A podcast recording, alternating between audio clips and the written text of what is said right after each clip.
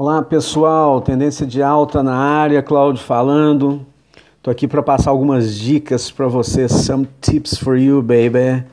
Algumas dicas para você incrementar aí a sua planilha, a sua plataforma. E hoje eu queria falar aqui rapidinho de algumas zonas de compra e de venda, né? Geralmente, algumas pessoas elas perguntam, Claudio, onde que eu compro, onde que eu vendo? E é, é, muito simples. Nós temos a zona de suporte, de resistência, temos a zona de consolidação e a confirmação desses rompimentos. Então, a zona de suporte é aquele local para comprar, ou seja, provavelmente o mercado vai entrar em uma tendência de alta, o preço vai subir. E a zona de resistência é aquela, aquele provável local ali para vender, onde o preço chegou no limite mínimo dele, né? A zona de suporte, onde o preço chegou no limite máximo.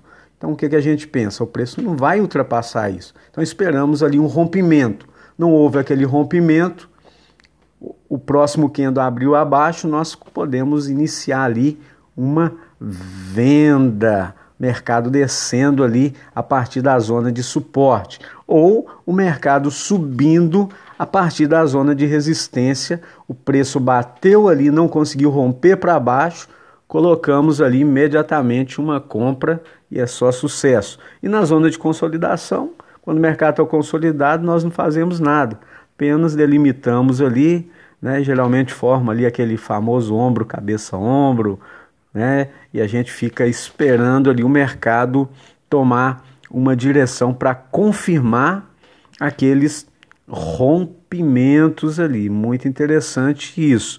E toda vez que o mercado está numa tendência de alta, que é a mesma coisa que eu falei aqui anteriormente, só de forma diferente, né?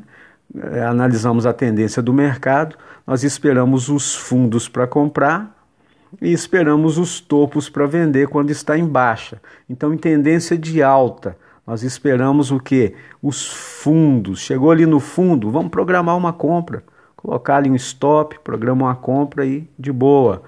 O mercado em tendência de baixa, vamos esperar os topos. Chegou no topo, bateu uma vez ali, duas não conseguiu romper. Opa, vamos colocar uma, uma venda ali. E quando o mercado está lateralizado, esperamos ali aquela zona de rompimento, ok? Uma forma legal de fazer isso no gráfico é você traçar o Fibonacci.